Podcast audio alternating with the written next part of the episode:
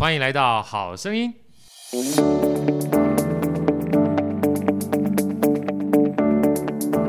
大家好，我是好趣的好哥，欢迎来到好声音啊！今天的话，邀请到在我们这个线上啊，因为这个现在疫情的关系，跟我们一起分享的是霍世杰老师。霍老师好，你好，你好，好哥，大家好，各位听众朋友，大家好，我是霍世杰。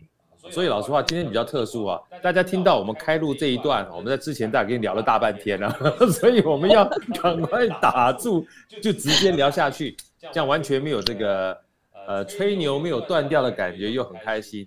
在一开始，我先要介绍一下，就是很难得的机会啊，既然跟霍老师能够这样接触上的话，哎，跟大家报告一个好消息，在六月十二号的时候啊，台北市立国乐团跟霍老师呢。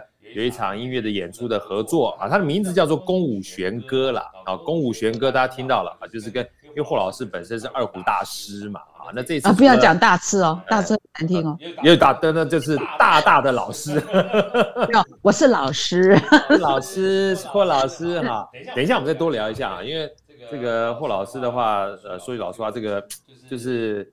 太多元了哈，那今天呢，跟老师聊之外哈，我们跟还是要介绍这个六月十二号这个演出《公舞弦歌》呢。除了霍老师之外，还有另外一个薛老师薛之章老师啊，在这里面呢，呃，曲老师当指挥。那上半场跟下半场哈，呃，薛之章老师会带来《梁祝》，对，用小提琴的《梁祝》，《梁祝》大家基本上经典经典啊，经典。那我们霍老师呢？带来也是经典，这个经典可能不见得大家听过，但霍老师带来的是中胡协奏曲的经典啊，拉沁草原的传说这一首歌曲，其实呃，老师我们刚才聊的时候，你可能没有，我还忘记跟你讲一下，我是蒙古人、嗯、啊，所以有没有？你真的是蒙古人还是说你家族里面有蒙古人？呃，我的爷爷是蒙古人，所以我的祖籍是在。察哈尔省，所以《喀拉沁草原传说》这首曲子哈，所以老实话，它有带点蒙古色彩嘛哈。对，长调、短调、呼麦啊，都是我们蒙古以前的这个。然后我的老家呢，呃，以前叫察哈尔，后来分成南北两个地方，北边就到内蒙古去了。那南边我们的老家现在并到河北省，但是蒙古音乐，蒙古音乐也非常复杂，因为那时候好复杂、哦啊。那个呃，齐宝力高老师啊，那时候来过中国。哦对，然后他的马马头琴，然后他也是解释过了啊，就是说这边的蒙古调要怎么拉，什么怎么拉，结果但是我听起来都差不多，所以所以这个就是呃怎么说，就是我们必须要去学习，而且也觉得很神秘、很向往的一样东西嘛，对不对？对，就像刚才这个我们在开正式录之前哈，因为呃霍老师真的是涉猎很多，我觉得这个兴趣啦，包含这个。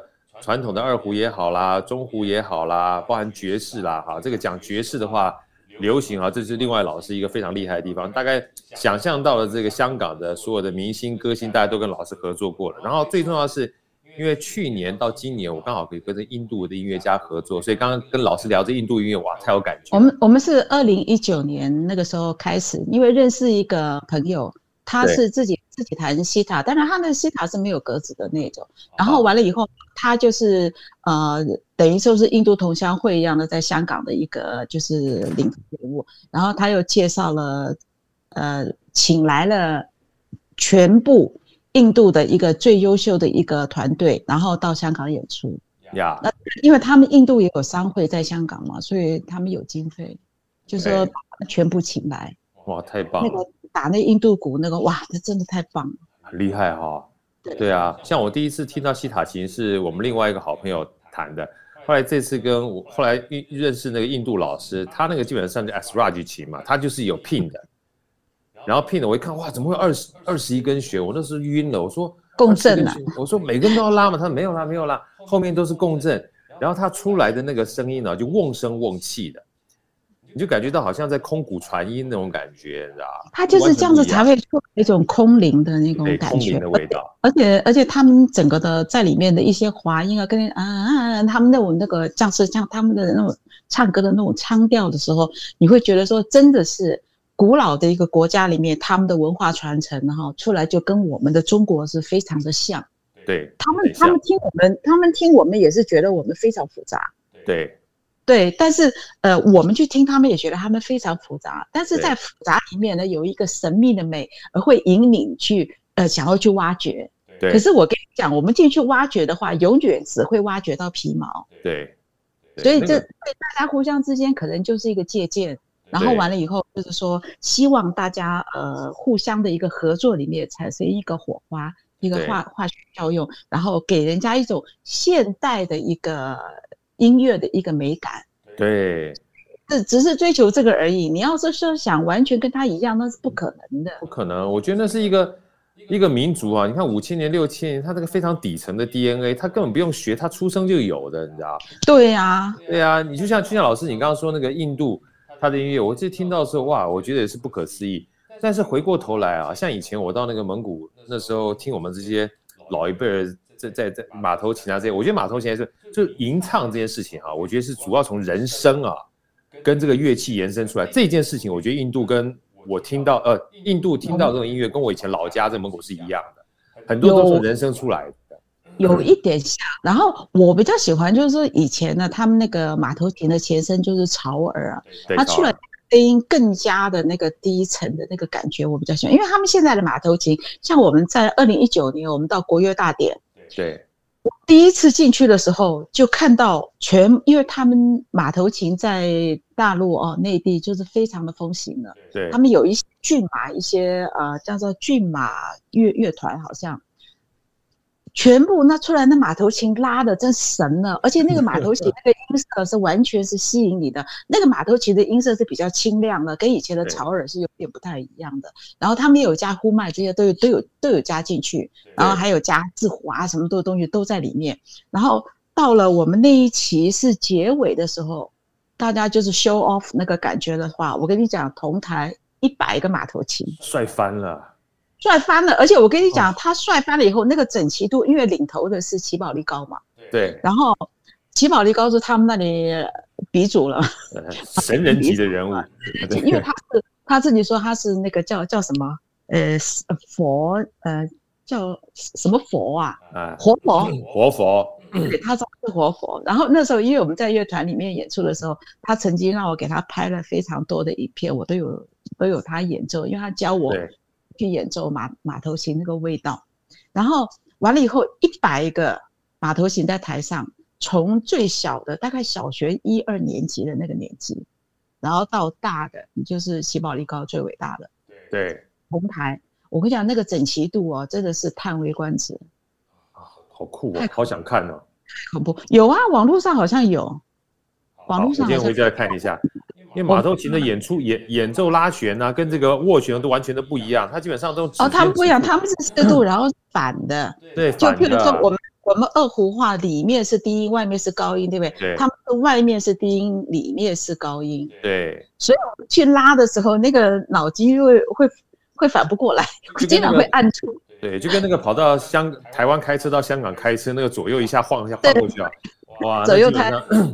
哎，老老师，我们先先聊一下，因为。我们这很多的朋友哈，听过老师，但是我们刚刚聊的过程当中，要大家再多认一下老师，因为这一次老师事实上是跟我们台北市立国乐团一起合作，对。但是呃，我们应该这样讲，老师也是我们台湾的姑娘嘛哈，很早期的话就到香港去了，哎，台湾的姑娘，姑娘，姑娘不能加老姑娘，在我心中老师是姑娘，我一开始讲说，因为我在在那个网络上面。一直找不到老师年纪，我本来想说叫美眉还是叫什么？没关系，啊、我跟你讲，是叫美眉，大家都不会怪你。对对对对，叫姑娘基本上没有关系。老师事实上十九岁的时候，那个坦白讲就已经到了台湾这个二胡的算是桂冠了哈。然后后来呢，我今天才知道，老师那时候去到这个香港中乐团的时候，简单讲就是到香港去发展了。那个时候连台北市立国乐团都还没出来嘞，对不对？对，等于是第二年的时候，台北市立团国乐团才出来，然后哇一下时间过了，就过了快将近好几十年啊！来，老老师跟我们分享一下啊，就是你这整个学国乐的历程，后来怎么从台湾然后到这个呃香港啊，事实上又到了北京拿到桂冠，这一段跟我们这个听众分享一下好不好？没有，我跟你讲，哎，我我跟你讲，其实呢，说一句老实话啦。我应该是一个荒废自己的人，因为 不是哇哩嘞，我跟你讲，认识我的人就知道我很懒，我很懒。然后厉害人都很懒，老师。没有，我很懒，我真的很懒。而且说一句老实话，我智商不高。而且呢，最主要一件事情，我这个人没有什么企图心。老师，我们聊到今天，我们今天聊到这边就可以了，不用再继续往下聊，往下聊。对呀，霍老师很懒，智商不高。没有企图心，然后是霍老师，哇哩嘞，哇哩嘞，我学的东西都是顺着命运走。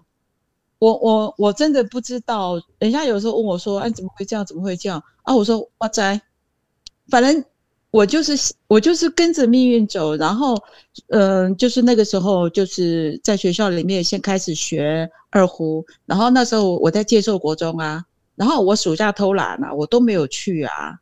然后结果到最后，我还记得那个老师叫我们要回去暑假要考试。我还记得那时候我拉的是《万寿无疆》，然后才国中一年级还是二年级的时候，根本就没有去上课。然后完了以后呢，去那里拉，然后拉完以后，结果学长居然说要给我最高分。然后我老师骂说他一个暑假都没有来上课，他如果不过的话就踢出国乐团了。结果结果我偷懒嘛，因为我那时候我都跑到鼎新营去那里去游泳了嘛。我们家那时候就全都，我跑去游泳我都没有去啊，然后就这样子，然后结果接着就一直这样，一直一直一直拉，一直拉，然后到了一专，然后后来那时候我们其实你想想看，我妈那时候都说我是回家住旅馆，我一三五去参加中国广播公司的乐团晚上，然后下班以后就大概也差不多九点十点，然后有时候跟呃像现在。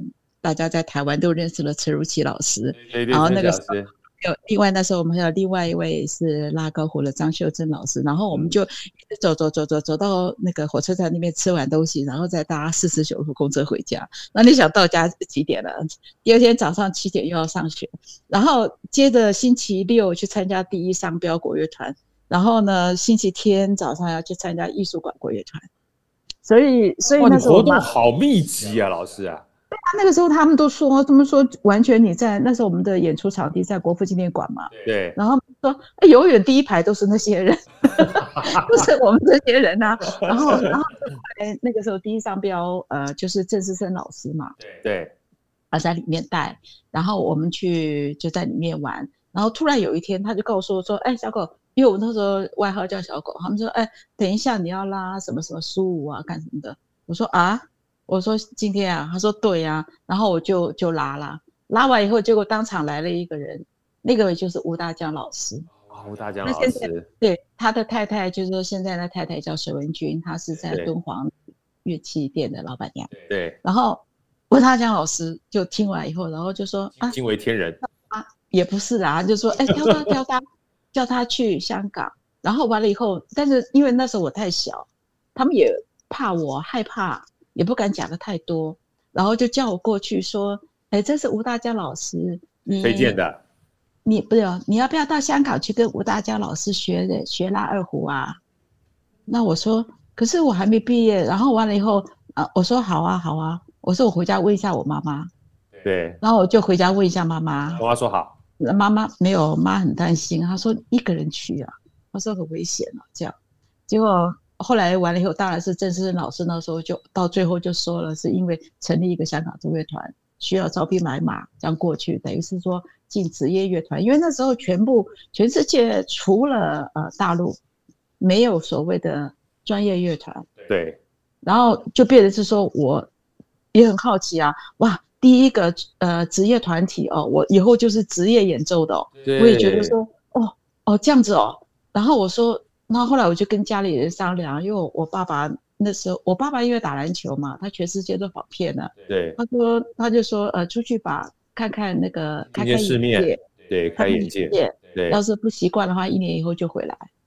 然后我就说，哦，好，然后就去考试。哎，老师，我请教你，所以在那个时候，你都已经在中广国乐团，你没有说想要从从事这个所谓职业乐团的工作吗？没有啊，中广国乐团也不是职业的。对，我说在那个时候你不会想要吗？没有啊，完全没有啊，完全没有没有职业国乐团呐。那你那时候像你们这样子学乐乐，就是乐团这样出来专业出来的话，你们一般的出路是什么？没有专业乐团啊，所以就是教学生吗？当教也没有想到要教学生。其实说一句老实话，那就只是喜欢，将来要干嘛不知道，可能毕业、啊、所以这就是一个热忱，根本就就是喜欢，不是为了什么又名啊又利啊又金钱又什么的没有，只是觉得说喜欢就就去这样。那那个时候你学乐器这件事情，在接受国中那时候拉琴，是爸爸妈妈叫你去的，还是你自己看到哇这很棒，你就开始学的？没有啊，学校就是说一个人要每个人都要参加社团啊。那然后我就我就想偷懒啊，我就挑个两条弦最容易的啊。挑两条弦最容易的。跟你说我难吗？我其实最主我看到古筝那么多条弦哈，哦哦，这很麻烦哈，这么多条弦又那么大，不要不要不要。然后我看到琵琶我很喜欢，因为琵琶很漂亮嘛，抱抱。抱起来的话，那个琵琶半遮面的感觉就觉得很漂亮。后来看看，我非常喜欢，然后我我想学，我跟就手一伸出来，老师就不挑我呀。Yeah. 然后完了就说我的小指太短了，不挑我。然后完了以后，到最后二胡也不挑我，因为我的手指太短了。然后到最后只剩下一把中胡丢在那里，然后说那谁要？那我就只好举手了。哦，我就只有这个乐器可以挑。所以老师，你一开始从中胡开始学的？啊？对啊，然后他那时候中胡，那中胡也也不是一个很好拉的中胡，就根本就是那种丝弦的那种那种中胡。所以那时候没有人要拉，那时候我拉了，我就说好啊好啊，因为我看他两条弦嘛，啊也没有人要学嘛，啊然后我来啊。对，两条弦比拉 四条弦少两条弦。结果我跟你讲，两条弦最难。真的，两条弦最难。我后来我在香港也教很多学生嘛，有时候也是学校里面的学生也要接触。我跟他们说，都是学校里面一人一乐器，一个人必须要一个乐器。呃，我有一个学生，他现在是一个保险从业员，也做到很高了，做到呃经理级那种。对，那时候真的是学的也是乱七八糟。我说，那你干嘛要挑个二胡嘞？他说他根本就不喜欢。他说我就是因为两条弦呢，觉得很简单呐。啊、然后我就要了，完全跟我一样，我就 上了贼船，结果就做了一辈子。哎，老师，那你那时候学的时候，纯粹在学校里面学，你有请专门的家教来教你吗？根本就没有啊！我们那时候说一句老实话，所有的老师呢，都不是为了钱在教学生，而所有的学生在学呢，也完全是歪的喜欢。我那时候跟过呃，呃，我在学校里面是跟董荣生老师啦，是挂名的。但是问题是说，我还跟了那个呃陈瑞琪老师，那时候也教过我啊。然后还有那个董荣生老师教您啊？董荣生老师是我主修老师，然后还有林玉婷老师啊，都是啊。哇，对，这些都是。还有顾凤玉老师，顾凤玉老师那个时候在学校，因为他是助教嘛，然后每次因为顾凤老师他的研究精神是非常厉害。他把所有的那些所谓那时候叫肥曲啊，像这些曲子，他都是仔细的分析每一个音应该怎么画怎么。我们那时候都是跟这些老师学的，但是他们都没有收学费。哇，真的啊！我那时候拿的第一本谱啊，小时候不算，小时候那都一张一张纸的嘛。我那第一本谱在大学的时候，我就是董文生老师，就董老师那那本谱啊，对啊，里面还有踏青啊那些。有，然后我的那个教我的学长。他是成功中学毕业的嘛？哦，成功的时候建中两个拼的哦。然后成功中学的老师教他二胡就是陈如琪老师。对啊，陈如琪就是中学的啊。他又是他又是二胡老师，又是指挥嘛，大师级的人物啊，超厉害哇！今天碰到大师跟。那个时候，你知道那次我十九十九岁那时候拿那个全台湾省冠军，那时候才好笑。对，结果陈如琪老师带我们去嘛，然后有我啊，甘振宇，还有一个叫朱凯明。他是本来是在呃国防医学院的，他现在在从医。那甘振宇因为他本来是非常优秀，然后不知道为什么身体不好，已经去世了。然后我们那时候呃就去，哦，好像就到最后是我跟朱凯明两个一起，好像叫朱凯明嘛，我记得。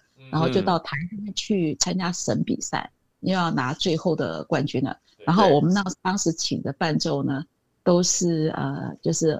试国之前的一个革胡的首席叫许荣芳，然后我们大家一起去了，然后陈如旭老师就带我们去吃那个鱼生，你知道？我知道鱼生啊。然后完了以后，那个 他是国防学院的，然后就叫他吃啊，然后吃第一片，他就皱着眉头吃，然后陈陈如曲老师说再来，我说哦不用了不用了，因为想到说里面做实验，不知道有什么福马林啊还是什么东西，对对对对对。然后然后完了以后呢，吃完以后不是要买单吗？然后我们要要付钱的时候，然后陈同学就不让我们付钱了，然后完了说这边要用台中的钱，你们有没有换？然后我们全部都傻眼了，就觉得。没有哎、欸，我们都没有都没有换钱，都没有换台中钱，然后就然后就这样子。可爱啊！我们我们那时候就全部，我就跟你说就很傻，就就真的是傻傻，然后就跟着老师后面走啊。他们怎么说我们怎么做啊？那根本就不知道说到台中也是用台币啊。当然啦、啊，哇，陈露其实太可爱了，他忽悠你们，你们还这么这么这么这么清纯啊。那那时候他就很喜欢开玩笑啊，他从小就喜欢开玩笑啊。哇，好感动哦！这老师好可爱哦。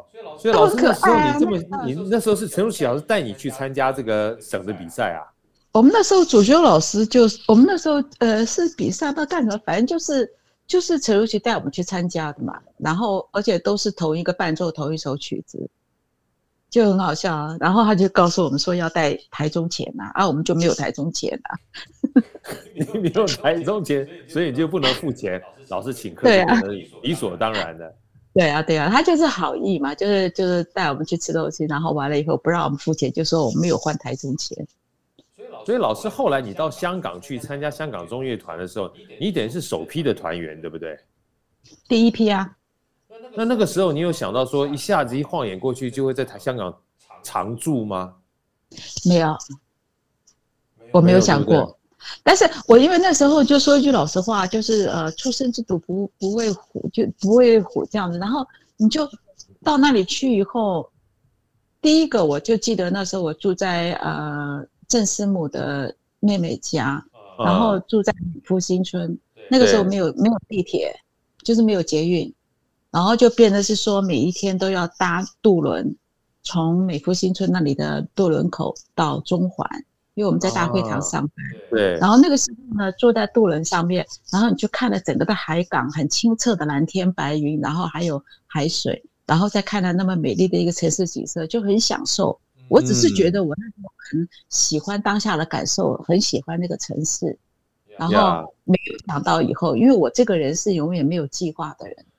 随遇而安，对，过一天算一天的人，我从来没有打算说我要干什么干什么都没有。老师，你知道吗？那天我应该上礼拜我看了一本书哦，是一个大陆的，应该算是职场老师写这本书，一个那个老师叫古典古典文学的古典，嗯，他说拆掉他那本书叫拆掉思维的墙。我我我坦白讲，那本书对我而言，我一开始不是很在乎，可他告诉我说在。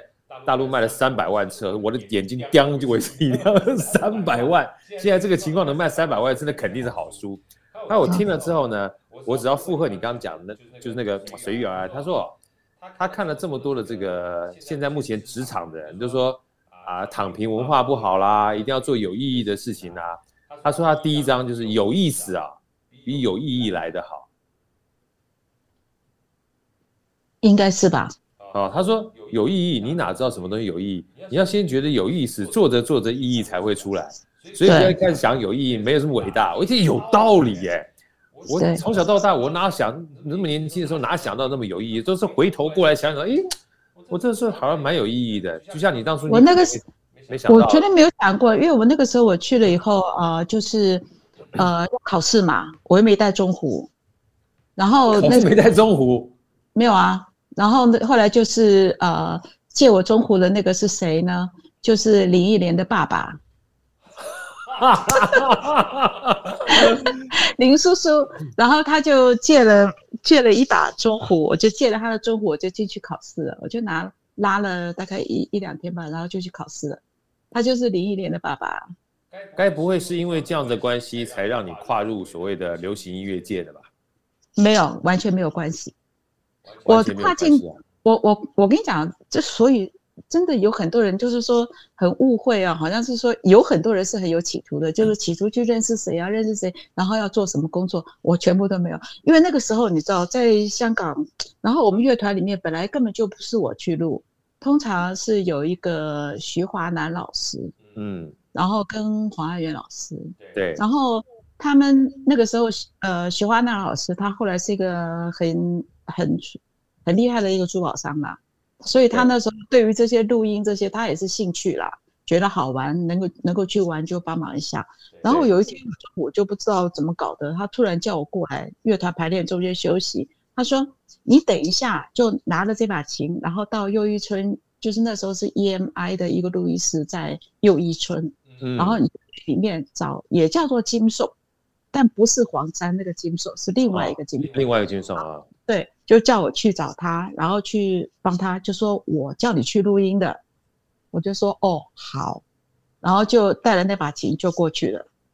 然后那个时候呢，后来我们第一个就是说，有的时候是留自己家里面的电话，然后后来就是有那个 BB call 嘛，对，就那个 call 机，小小 BB call，机 BB call，对。传呼机，然后里面说什么什么什么的，然后那次我就去啦。我记得第一次我不知道录谁的曲子啦，反正就是很紧张嘛，因为那个录音室的他们那个录音的麦很敏感，Yeah. 然后你穿的那个外套啊，就是说你在那个一一晃一动作的时候，那个外套都有声音，稀稀疏疏声音都录进去。对，然后变成是说呢，你要把那个连外套都要脱掉，但是他录音室里面非常的冷。所以我就第一次，我记得就是打着哆嗦拉完的。哇！一方面又很紧张嘛，因为因为当你戴着耳机听，我从来都没有参加过这样子的工作。你戴着耳机，然后他那个录音室的麦，你要知道，譬如那个麦克风都是非常的昂贵的。对。然后完了以后，他们那个时候还是用大带，不是说像现现在这种就数码的这种。数码，对对对对对。那个时候是用大带的，所以他们那个时候那个麦克风非常的灵敏啊，而且是要原声的那种，所以你一拉出来之后，那个感觉跟你平常自己在练琴完全不一样啊。那个什么，就就好像突然一个很放大镜看你，哎呀，毛细孔怎么都这么粗啊？这样子。对对对对对。然后加上你一动的时候，然后就衣服什么声音都出来了，那个椅子啊，万一不行的时候，就嘎吱嘎吱的声音都进去。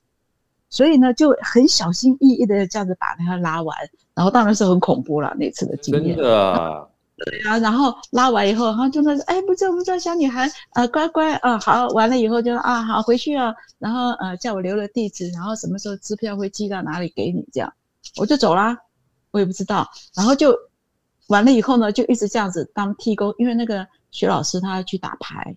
啊，他们下午打牌，他们要去打牌，然后完了就就就不想追，然后就这样，我就帮他去踢工，踢了大概大概也踢了三五次吧。然后结果那个录音室里面录音师，就是因为那时候固定的就有几个录音师嘛，然后他们就把你的 BB call 留下来了，然后到最后就不知道怎么搞，就这样转啊转啊转啊到别人到别人直接就 call 我，然后我就会老老师他们叫我去什么什么，他他就说。叫你去你就去啊，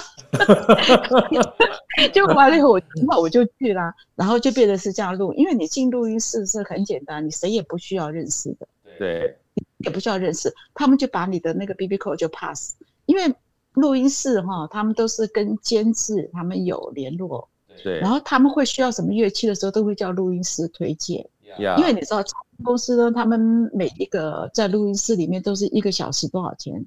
Minimum 多少小时开始算，所以就变得是说呢，你没有办法进去再练琴了，进去开麦就来了。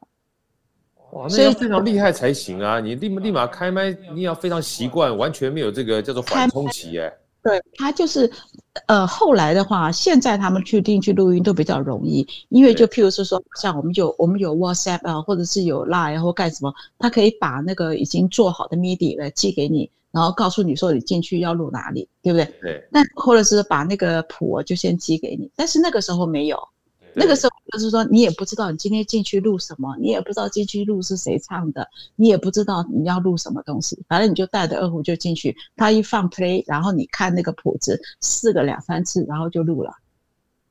所以是这样。太强了吧？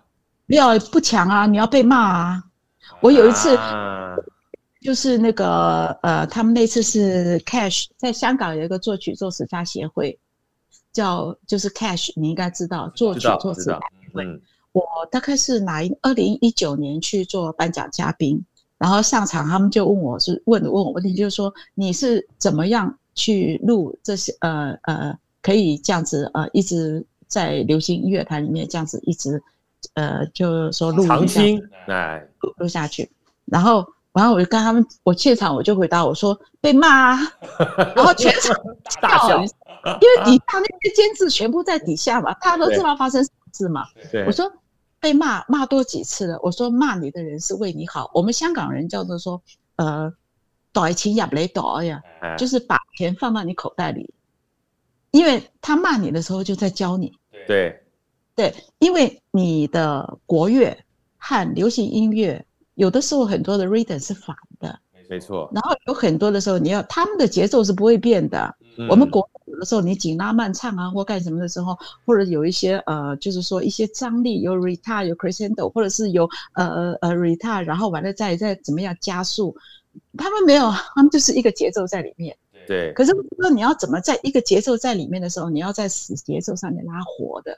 呀，那然后这些就要考试了。那他管你，像譬如说我帮呃 Sandy 录那个第一个曲子是前程，对，那是许愿监制嘛，许愿监制伦永亮编曲，对，到里面这个哒，就是为了一个音，他叫我大概拉了有十几二十次，然后完了以后我就说到底是哪里不对了，然后他说过来过来过来过来，然后就叫我去看录音那个录音，因为那时候我们是跳的，他不是那个。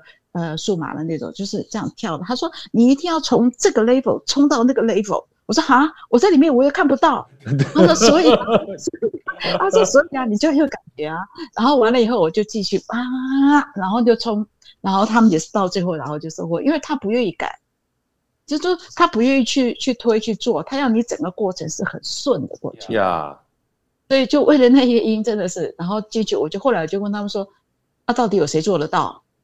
然后他们说张学友啊，对，就是说，就是说，只是我们自己太无知，不知道，就是说要做。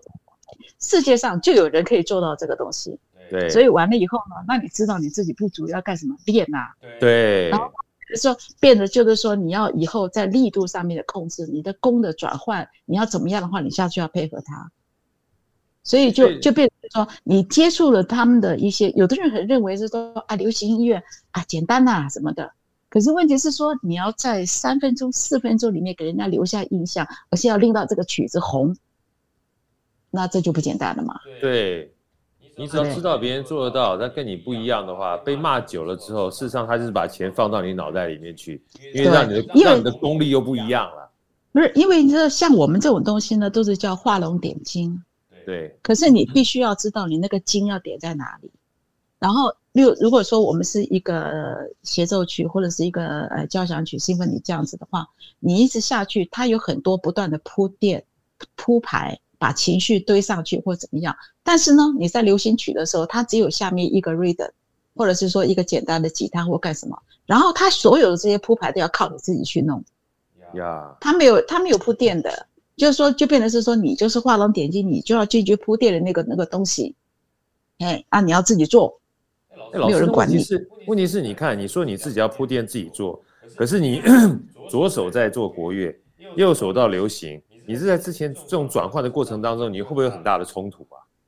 不会啊，因为你想想看，在台湾就是温金龙，对，在香港是我在做，然后问题。就在你说后来，现在大陆他们才有很多很多的也牵涉，也也是财经流行这些。那为什么？其实你说我们两个技术非常好吗？其实也也不是啊。你说大陆他们那些拉的那个手都差不多可以飞起来，那个多少人，对不对？然后那为什么是说会这样？就是因为呢，因为我们那个年代，你知道有一个节目叫群星会，我知道。我们从在天空闪烁。对，我那时候，呃，因为我我妈妈很喜欢紫薇，我妈妈也很喜欢紫薇，然后所以就变成那时候呢，呃，每一个星期都一定会看那个节目。然后我我们两个就譬如说，好像温俊龙啊，温俊龙也比我小一点，他跟你差不多大。然后完了以后呢，他也是从小接触，我们在台湾都是接触流行音乐啊。对，因为流行音乐它跟呃古典音乐有点不太一样。我们古典有的时候就是说啊，强弱吃强弱，就是那个重音的那个感觉是在一定的位置。可是流行音乐不一定，它所有的古典 rhythm 一换的时候，可能像它 upbeat 的时候，它就是一个鼓，嘣下去，它可能这个才是到了。但是你有很多人一听到它的鼓开始一乱打的给 Q 的时候，它就反过来了，所以那个节奏它就下去了。再加上万一说叫你说在这里要 fill in 四小节的时候，啊，你怎么办？你就会被他那个鼓点就是。但是问题是说，像我们听惯流行音乐的，就是从小就是在那里面泡大的时候，就觉得，嗯，对啊，就这样啊，没没什么啊。但是你听不惯的人就会觉得很很不可思议，这样。对，因为事实上你，我觉得这个所有音乐啊，跟自己本身的经历跟养分养分有很大的关系。像像像以前我从小的时候都很难想象，我从小人家说听听这个流行音乐，我我听的流行音乐是一九二零一九三零年代那个老师可能不知道叫周璇，你知道吗？啊，知道，当然知道。对，周璇。所以以前我到学校去唱周璇的时候，我们老师说，你怎么会唱这么老的歌曲？我说这不是流行音乐吗？因为我妈喜欢周璇。对啊。姥姥喜欢唱，妈喜欢唱，所以你以为是流行歌曲，但事实上是很古早以前的歌曲，就老歌嘛。对。对。它这个就是养分啦，它就是养分啊，所以你听到音乐，你会觉得很很正常啊。可是问题是说，大陆有一段时间，他就只是。只是听那个某某一些曲子啊，一挑打科，他是听这个。对啊，一条大河。对啊，所以啊，听这些，或者是听白毛女，或者听样板戏这些，他们就没有了周璇这一段这一段啊。对对。所以，所以后来为什么邓丽君的音进去以后，他们说是呃软性倾国，就是因为邓邓丽君那个歌声跟那个呃郭兰英他们那种是完全两回事。对。对，他们是用小嗓唱，那邓丽君其实也有一点小嗓，但是问题是，他出来的东西也是软的，而不是那种就是比较呃高亢的那种那种感觉，所以就很容易就就俘虏了整个一个音乐的一个耳朵，人民的耳朵。对啊，老师跟我们聊一下这个中胡跟二胡好不好？因为我今天才知道，原来一开始的时候就是拉中胡，尤其我们这次是。中胡协奏曲嘛，哈，像有的时候我们小时候，像我小时候拉二胡的时候，我真的接触到中胡，反而是到大学的时候，我到了国乐团才知道接触中胡。对啊，其实我们在进音乐学院的时候呢，大家都是学二胡。对。那中胡呢，是因为在那个大型的乐团里面。然后才呃生产了一个叫中胡这个乐器，因为你要知道，我们现在所有的一些乐团里面的编曲呢，都是用西方的一个作作曲，还有西方的和声去做的。那变的是说中音分部里面没有，所以就变的是说要产生一个中胡这个乐器。对，所以中胡其实算是，其实中胡算是一个蛮年轻的乐器，也算是蛮年轻的乐团才出来的嘛。对，然后就变得产生的就是有高胡，高胡像我们在乐团的时候，就是借那个乐乐胡来用，就夹住了，那其实很难听啊，因为、嗯、因为你要因为那个他拉广东音乐是非常好听的，说像于其伟老师拉那广东音乐，哇，真的是跟唱的一样。对。然后你在乐团里面的时候，如果一万一说一不小心加到了广东味的滑音，那那就那就很难了嘛，对不对？对对对对。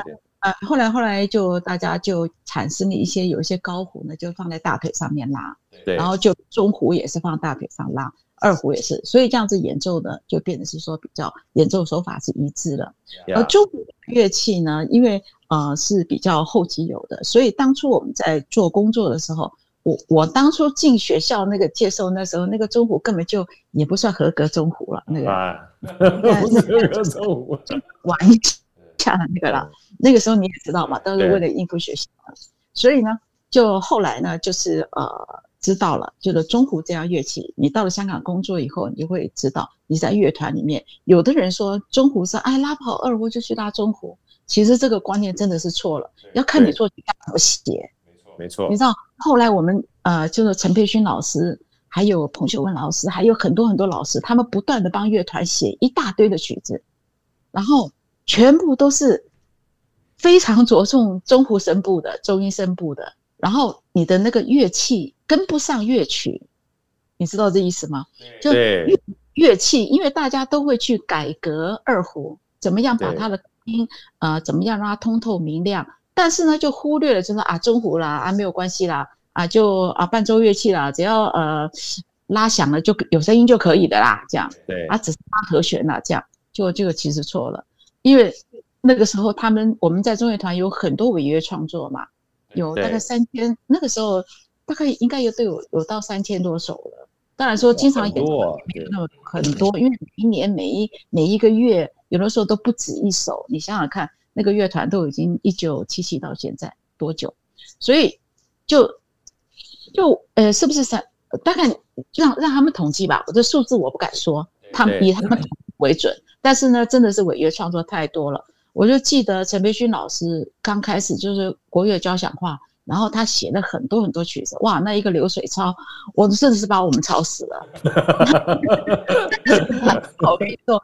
然后完了以后，你那中胡声部，你又不能是说好像你说啊举手说嗯对不起指挥，因为我是中胡，所以人家在演奏一百八的速度，我只能演奏一百六或者一百五。没这回事儿，照照跟。大不了就是你错了吧？因为你是什么？你是职业乐手啊。对。什么所谓叫什么职业呢？你每吃的一口饭都是靠你的胡琴赚回来的，对，所以就变得是说呢，它是你糊口的一个乐器，所以变得是说我们要去修，对，然后就变得是说中胡的这个乐器呢，你在演奏的时候，可能你修琴的时间会比演奏的时间还长，所以就变得是。说了，为什么我前一排我不是去找人呃，涂明顺老师去学做二胡？其实呢，就是要知道它里面的一个构造。因为我们修的话，我们就是靠外面的修，譬如说你修某一些的部分，呃，可能稍微厚薄啊，或者是码子啊、垫布啊这些的，你利用这些就可以修。而实际上，它的那个二胡的一个构造，就中胡的构造，所有的胡琴，它是那个木板的呃一个品质，木板的厚薄。还有你的舌皮上面蒙的一个松紧，它的频率，这些都是很重要的。那我们当时没有啊，所以就变成什么呢？我们就是去学磨马子啊。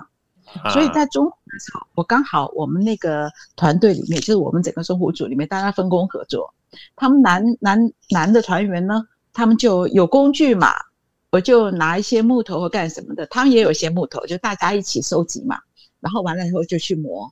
磨了以后，到了差不多形状的时候呢，就变得是说，呃，开洞，开完洞以后呢，然后在每一个配到乐器上的时候，大家有的时候我在看，在他们听听看，就每一个声音应该怎么弄，就是说，因为码子都做出来了，对，但是哪个地方要宽，哪个地方厚，那个洞要开多大，那个旋槽开多少，都是学问。真的，所以说所有的乐器都是与时俱进的。你不要看到一个小木头哦，嗯，那。木头还有它高多少、矮多少、底盘宽多少、窄多少，我们当然是没有去做数据，我们是完全用耳朵去耳朵听，对对，所以到最后有的很多人问我说：“哎，你的音色为为什么这样那样这样那样？”啊，不好意思啊，我们就天天坐在那里磨，对，磨多久了？所以就是中胡这样乐器其实是锻炼我，就是呃对音色上面的一个追求，还还有一个灵敏度的，就是乐器的维修。那流行音乐，那你真的练我的什么？练我的反应，然后练我去接触不同音乐的灵敏度。对，对。所以其实老师，你说你很懒啊，但说句老实话，懒是一回事，但你很能够被操哎。我没有关系啊，就是因为说句老实话，你一个人在外面，你如果口袋里没有钱的话，那你真的是很没有安全感。所以就变得是，会变得什么事呢？就是说，我的工作对我来讲是非常重要。对，就变得是说呢，我一定要把这份工作做好，人家才会给我钱。对，我有了钱，我才能吃饭。对，所以就变得是说，你很珍惜你的工作，你每一样工作呢，你不是为了任何的东西，你就是为了什么呢？就是说，我要把它做好，我要让人家满意。对，啊，那我没有想太多。对，就是说我要出名，我没有想太多，我只是想着说，哎，你不要不满意我，下次就不叫了。对，你下次不叫我来，我就没有办法赚到钱了。对呀，没有没有办法满足，对不对？对，所以就出发点很简单，但是实际上获益非常大。对，那个获益不是金钱的，而是说你的精力。我觉得金钱是结果，金钱基本上，如果你前面做不好，金钱就没了。不是，但如果很简单，你做得好之后，金钱它自然就会来。当然，金钱是这个诱因啦。但如果你做不好，金钱也没有啊。没有，豪哥，你到最后你会发现，金钱是附加值。对，学到的东西才是真正的那个最有价值的东西。对，我那时候听到一个老师就讲，没错，他说他说金钱是指标，它不是你的目的。有时候目的哈是让自己这个能量或者是价值越来越高的时候，那个金钱自然就附加过来了。对，附加就是完全对的。我跟你讲，你脸皮要非常厚啊，因为说一句老实话，所有当场去的那些监制，全部都是在香港最有名的。你只要叫得出来，没有没见过的。然后完了以后呢，你在里面，我跟你讲，你拉不到，劈头盖脸的就是骂，一管你是男的女的，照骂，照要求。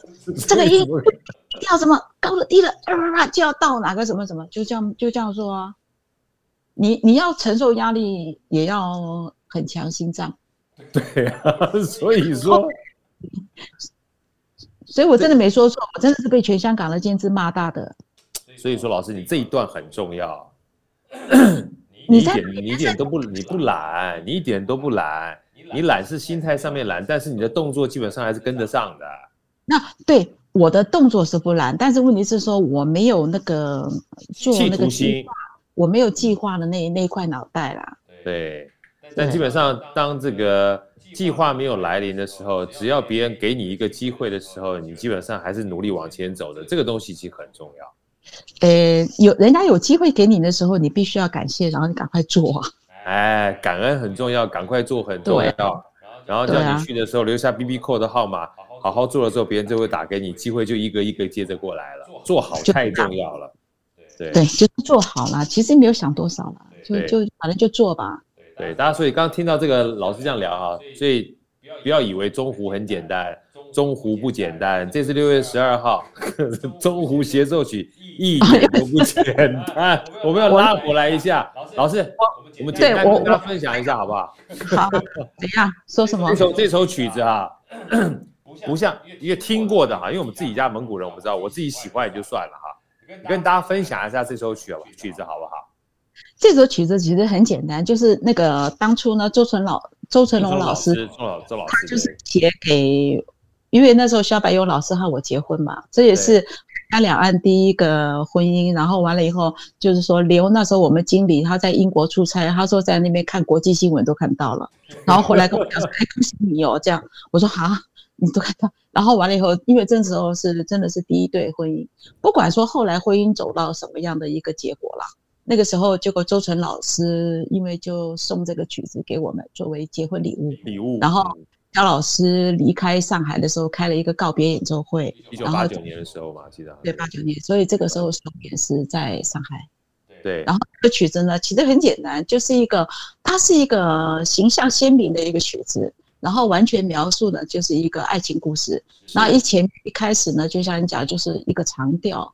长调一个叙述，就好像一个一个男的，他在一个蒙古包外面浩瀚的大草原，然后在那里呃开始准备叙述一个故事，然后就小快板，然后就呃表现了一个呃大家一个赤马草草原的一个奔腾的欢乐的一个呃就是感觉，然后接着就是啊、呃、美丽的姑娘被。恶霸抢走啦！抢走啦！中间还有中间有一段我最喜欢的，就是跟高胡的对奏，那个是一个以我刚刚还在一直在一直在研究，因为呢，呃，他的你要讲说这个是一个非常的艰难的一个曲子嘛，并不是，但是问题是它难在哪里了？要难在你能够拉近心里。对。然后我还是在在一直在磨，因为像。这个曲子因为没有前面太多的一个借鉴，就是夏老师的一个版本和林慧芬老师的一个版本。对，我也就听过这两个版本而已。所以变成说，所以变成说呢，你要怎么发挥的时候随便你啦，这样。对，也不会有太多的一个争议性。所以我在想，就是说要把它怎么样是拉的呢？好像在梦幻里面的一个，因为并不是说实际两个人在那里谈恋爱啊，而是说一个人被抢走了，然后完了以后是一个呃。等于是说，在呃思想之中的一个一个交流，你要把它拉得像是呃梦幻一样的一个爱恋的一个感觉，所以我还是还是在精益求精，想说怎么把它弄好。然后当然是太有感觉了，对。然后还有就是说，他呃一个战争感觉啊，然后就很简单了，把战马奔腾搬上去就好了。战马奔腾，老师我也听过你战马奔腾，战马奔腾太酷了。所以说啊，老师跟我讲就可以了，老师不要再剧透太多了哈。我跟大家分享一下，对对对，一定要来听，因为像刚才讲蒙古抢亲这件事情哈，司空见惯。像我们成吉思汗，他当初的博尔铁是被抢走的啊，被抢走完毕之后，才有持续不断的战争，抢来抢去，打来打去，本来就是我们蒙古大草原里面每天都在发生的事情，经常发生，也是使我爱情之所以会这么凄美的关键啊。嗯，那如果说在整个战争里面的话，战马奔腾当然可以当做一个参考了，但我觉得在蒙古上面战，我我我我说的意思是说，战马奔腾里面有一些技巧了。对对对对对，但是一定要听，一定要听中胡，不一样。不一样，不一样，不一样，不一样啊！大家可以可以基本上去参考，因为这首曲子，我说老实话好听，真的是很好听的一首曲子，比较呃形象，啊，很形象，鲜明，对对，鲜明一下，它并不是那种好像很复杂，就是现在就十二音列的那种感觉，让你觉得产生一个高不可攀的一个感觉，不是，它是很亲民、很形象、很怎么讲呢？就是就是听了让你心里会有感触的一个曲子啊。对，我觉得这一次的这个演出啊，倒不是说我特别要去 promote 什么东西，因为我觉得歌舞弦歌这两首曲子，我当然前面这个，因为上半场、下半场的话，曲老师都会各带着这个 TCO 台北市立国乐团演出嘛。但是不管《梁祝》啊，或《克莱信草原传说》啊，我觉得这两首曲子，我觉得是很亲民，让大家听起来呢是很舒服的，所以我非常鼓励大家，呃，在这疫情过程当中有这个机会进入到这个。我们讲实体的空间里面去，去现场听，而且最难得的一件事情就是说，大家也可能也很久没有现场听过《梁祝》了，真的，因为《梁祝》这个家喻户晓的一个故事，然后我知道那个薛之昭，我有听到他在网络上的演绎，他演绎的非常细腻，嗯，而且哦，他的音色哈也是就那种非常清亮的那个感觉，他拉出来的就完全就是说那种。旖旎那种爱恋那个感觉呢，我觉得我真的很想现场听，因为薛之章，我真的说句老实话，我不认识他，因为老师很厉害，呀，他非常厉害，所以呢。后来后来后来我就跟，因为本来是说，可能你们收到了节目单，就是说克拉沁是在呃最 ending 的那个时候，对，但是我现在要求曲老师，我跟曲老师商量，因为讲曲子大小的话。绝对是梁祝是三十分钟最大的，所以我就跟他讲说，而且那个大家的耳朵是习惯先听中音，然后再听高音，所以就变得是说我要求徐老师把两个曲子的颠倒一下，颠倒一下，所以我是在上半场中呃中了，然后小提琴是放在下半场中了，因为他那个曲子是非常大型，所以呢。大家千万不要错过那个听来听这小提琴的机会。下一次真的不知道什么时候，因为毕竟来讲《梁祝》，大家都很喜欢拿一些新曲子，而《梁祝》这么深入民心的一个曲子啊，就是说真的是很难得能够现场听到。错失这次机会，下次不知道什么时候了。错失这次机会，不知道下次什么时候听到。而且在疫情的过程当中，能够实体去听音乐会，本身就是两个字：幸福。幸福。真的是幸福，所以今天非常开心啊！这个跟霍老师虽然在线上，但是聊得超嗨的，超级开心。再跟大家，我我我一定我一定我一定要去，一定要去。然后我我一定要去，还要希望大家都去我们！再跟大家报告一下这个时间：六月十二号，六月十二号，六月十二号下午两点半，在我们的中山堂的中正厅啊，这次我们。两位老师非常厉害的老师，我们不讲大师了哈。霍老师今天跟我聊得非常开心，还有我们薛之章老师带两首非常好的曲子啊。这喀沁草原的传说，我们刚才聊了半天了。那梁祝呢，大家不用说了，一定要到现场来看。也预祝老师跟薛老师呢这次演出大成功。还有，还有一件事情哦，因为呢，像那个曲老师哈，他跟这两首曲子都非常有关系的。因为像呃周成龙呢，他也是那个上海人嘛。对，曲老师是上海人的好朋友。对，然后那个梁祝呢，也是也是陈呃那个何三豪和陈刚的，都跟呃曲老师非常的有渊源的。所以呢，以曲老师的演绎呢，一定是他直棒，一定是最经典的。所以大家一定要来，不来真的是错失。嗯，对。除了除了一定要来之外，大家如果不熟悉曲老师的，到我们这个好声音的 Podcast 哈，出去左转右转之后，找到我们访问曲老师那一集，你就知道曲老师人生过得多么的精彩。尤其是有一集叫做背着乐器打乐战，你就知道这个人生这么丰富的人。所以，所以由他来执棒这两首曲子，那是那是不做他人选的啦。对，一定要来听。六月十二号下午两点半，请到中山堂中正厅。再一次谢谢老师，谢谢谢谢谢谢谢谢你们，谢谢老师。好声音，我们下一集再见。